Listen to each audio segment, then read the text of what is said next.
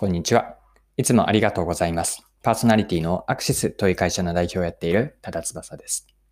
この配信のコンセプトは10分で磨けるビジネスセンスです。今回は何の話なんですけれども、事業戦略の作り方を紹介できればと思っています。私は今の会社でコンサルティングがメインの事業であるんですけれども、よくある相談から、そこから共通して思っている事業戦略を作るときの着眼点、フレームワークをご紹介できればと思っています。でこの内容を聞いていただきたい方は、今回はかなり絞っている想定なんですけれども、事業、事業を見ている会社の事業の責任者、事業部長の方とか、あるいは経営者の方、こんな方には参考になるかなと思っています。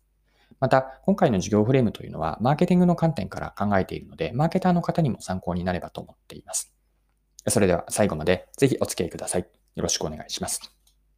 はい。今回は私が普段やっているコンサルティングで特に事業戦略を作るときに、こういうまやり方というか着眼点とかフレームワークを使っているという話を少し具体例も交えながらご紹介できればと思っています。よく、えっと、コンサルティングで相談を受けることが事業戦略、テーマの一つとして事業戦略があるんです。で具体的にどういう相談かというと、少しまあ、そこまで具体的ではないかもしれませんが、相談ないというというのは、例えば売上が鈍化したりとか、売上が減少している、こういう良くない事象が起こっているというのはわかるんだけれども、その根本原因がまだ分かっていないので、相談させてくださいとか、あとは問題の原因は特定できたんだけれども、それをどう解決していいかわからない。解決方法がわからないとき、またはお客さんが求めていることと自分たちのやっていることに徐々に何かしらのそのギャップというか、乖離があるのは感じているんだけれども、そのギャップが具体的にどういうもので、さらにどう埋めていいかいいかわからない。まあ、ここも解決方法なんですけれども、どうお客と向き合っていけばいいか。または、えっと、お客さんを今後開拓したい、まあ、事業をスケールさせて拡大していきたいんだけれども、どう進めていいかわからないので、少しアドバイスいただけますかとか、まあ、こんなような相談がよくあります。まあ、以上が、えっと、あくまで私が経験している範囲ではあるんですが、お客さん、企業における、会社における事業レイヤーでの課題感なのかなと思っています。でもう少し例えばの例でご紹介をすると、そうですね。では最後の顧客開拓をしたい、まあ、事業を拡大していきたいんだけれども、どう進めがわからない、どう進めていいかわからないという内容をもう少し詳しく一つ紹介させてください。で、この企業さん、えっと、これは正確に言うと複数の企業を少しミックスしているので、本当にその企業さんのことではないんですけれども、これまではお客さん対応、まあ、事業というのは、こう、場当たり的にお客さんの問い合わせにその都度対応したりだとか、引き合いに対応してきたそうなんですね。あちなみに企業、企業、企業の規模としては、いわゆる中小企業ですね。えっ、と、何百人以下くらいの、まあ、100人から何百人以下くらいのレベルの企業の方からの相談だと思っていただきたいんですが、えっと、場当たり的に相談、えー、ごめんなさい。場当たり的に対応してきたと。で、今のままの今後の延長線上では、決して事業は大きく拡大できないと考えている。ここに課題感があったんです。事業をスケールさせたいんだけれども、どういう方向性、今のままの延長線上で本当にできるのか、路線を変えた方がいいのかというようなことが相談内容のポイントでした。で、この時に、えっと、まあ、今日、さっきの相談内容も共通して、ここからじゃあどうやってそのコンサルティングの入り方ですね。えっと、事業戦略を作っていくときに、まあ、どういう考え方をするのかなというのをここから後半で紹介していきたいんですが、私は、えっと、まあ、相談される状況から自分の経験を振り返ったときに、まず、えっと、最初にやることっていうのは現状把握からなんですね。えっと、そしたら、えっと、事業戦略を作るときの、まず大きな流れから説明をさせてください。で、大きな流れというのは、えっと、まず最初に現状把握をするんです。今実際に、まあ、フラットにファクトがどうなっているか、現状というのを、例えばお客さんとの向き合い方とか、社内の状況、またはどういう市場に入っていて、その市場の状況はどうなっているか、そこにどういう競合がいるかといったような、こうした現状把握をまずします。これが一つ目のステップです。で次にやることは理想を描くことなんですね。一旦現状は置いておいて、自分たちのあるべき姿、まあ、ありたい姿ってどういう事業としてどういうものが理想なんだろうかというのを描くことをします。これはかなり発散をさせていくアプローチですね。これが二つ目のステップ。でそして三つ目のステップが問題を特定します。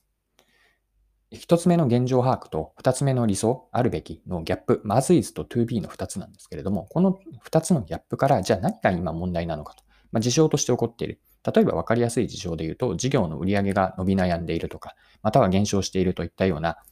これはね、これはあくまで結果として起こっていることなので、その結果から掘り下げていって、どこに問題があるのか、現状と理想を見比べたときに、どこが問題で、それはなぜ問題が起こっているのか、こうした問題の特定と真因の追求をしていきます。これが3つ目のステップです。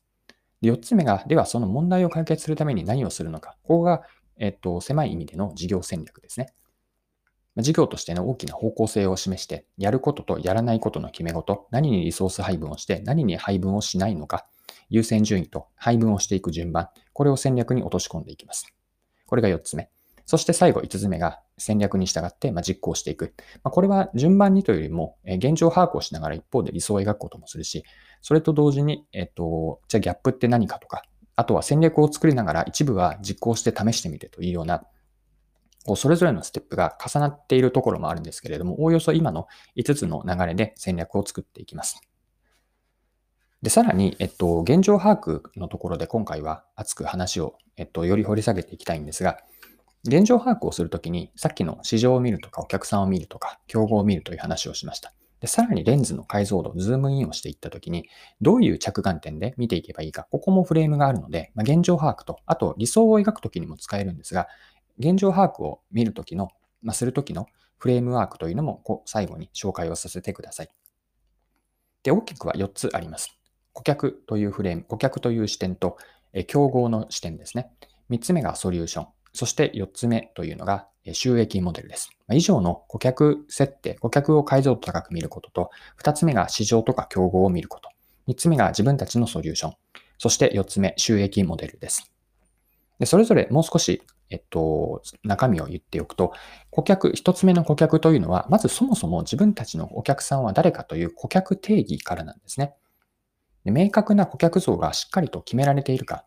これも、え各担当者、事業責任者だけではなくて、現場メンバー、あるいは上の経営層がしっかりとお客さんの、えーと、像ですね。こういう人たちがお客さんなんだという認識が揃っているかなんです。で、これからさらに、じゃあ現状把握から先にどのお客さんを狙っていくかというのも、例えば今までのお客さんをより深掘りしていくのか、それとも新しい顧客を開拓するのかという観点でも、誰が顧客なのかというのを定義する。ここが顧客の点で重要なことで、さらに誰を定義するというターゲット顧客を設定するだけではなくて、その顧客が抱える問題とか解決すべき問題ですね。さらに顧客課題としてどういう取り組みをしているのか、どの問題に自分たちは向き合うのかというターゲット問題と言いますかね。それも顧客の設定として定義をするんです。自分たちは何の問題解決をするのかです。でさらにその問題の奥にはどういったニーズが、問題解決のためにお客さんはどういったニーズがあって、顕在的なニーズになっていなくてもお客さんが抱えている不、ペインポイントですね。とか、さらに奥にある気持ちとして顧客インサイトは何か、こうしたお客さんの深い理解をするというのが一つ目の顧客のフェーズです。で、二つ目が競合とか市場設定なんですが、これはさっきのお客さんから見たときに自分たちの競合は何かなんですね。何かをしたい。例えばすでに顕在化しているニーズがあったり、こういうことを解消したいと考えたときに、えっと、そのソリューションの解決策として自分たち以外にどんな選択肢を持っているのか。これが競合になっていくんです。まあ、こうした競合を全部集めていくと市場になるんですけれども、ここから顧客設定をして競合は何か、そこからトータルで自分たちはどんな市場に参入している、あるいは参入しようとしているのか、これを見ていくのが2つ目のステップの競合とか市場の観点です。はい。ここまで現状把握とかあるべきを描くときのフレーム4つのうち2つを見てきました。顧客と2つ目が競合とか市場です。で、3つ目はソリューションなんですね。ソリューションというのは設定したターゲット問題ありましたよね。自分たちが解決したいと思う問題設定です。そこからの課題もあるんですけれども、要は顧客課題、顧客が抱えている問題に対して自分たちの解決方法、これを具現化した、具体化したものがソリューションなんです。でそこからさらにソリューションによってお客さんが得られる本質的な価値、提供価値は何かです。ベネフィットです。で、あとはお客さんの成功をどう定義するかというカスタマーサクセスの観点も入れていいと思いますし、あともう一つ重要な観点としては、ソリューションがなぜ実現できるかですね。競合優位性と言ってもよくて、自分たちにしかできないことなのか、今できたとして、今後もそれが優位性であり続けるのかどうかです。まあ、こうした実現理由を自分たちが持っているリソースの観点と、あとどうそのプロセスに回していくかというオペレーションの観点、これらから仕組みとして何ができているか、できていないのか、どう作っていきたいのか、これらをソリューションの観点から深めて解像度とか解像度高く理解していく、設定していくといいです。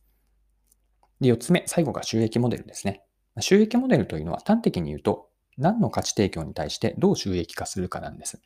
さらに解像度高く分解していくと、誰から何の価値に対して、どのタイミングでどうやって課金をするかなんですね。まあ、誰からというのは、一様にお客さん全員から課金をするのか、それとも一部のお客さんはあえて無料で提供するというような、ちょっとフリームヤムに近いやり方もありますし、何の価値に対してというのも、ここまでは無料で提供するけれども、ここからは有償で提供、対応するといったような、提供しているソリューションに対して、ここまでは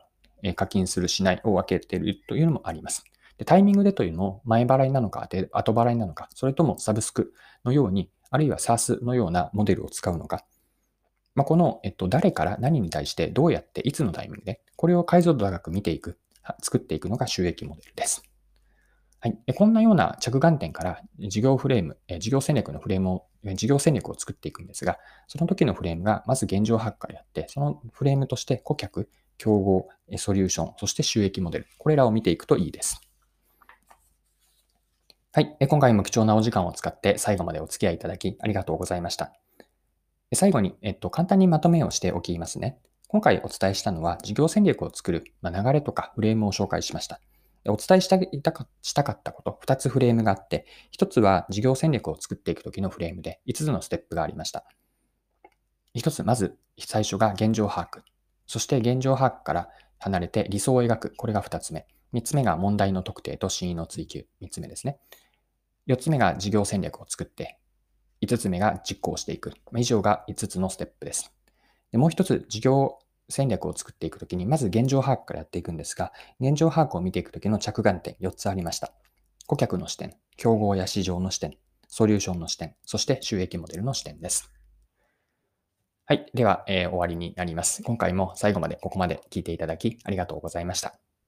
それでは、今日も素敵な一日にしていきましょう。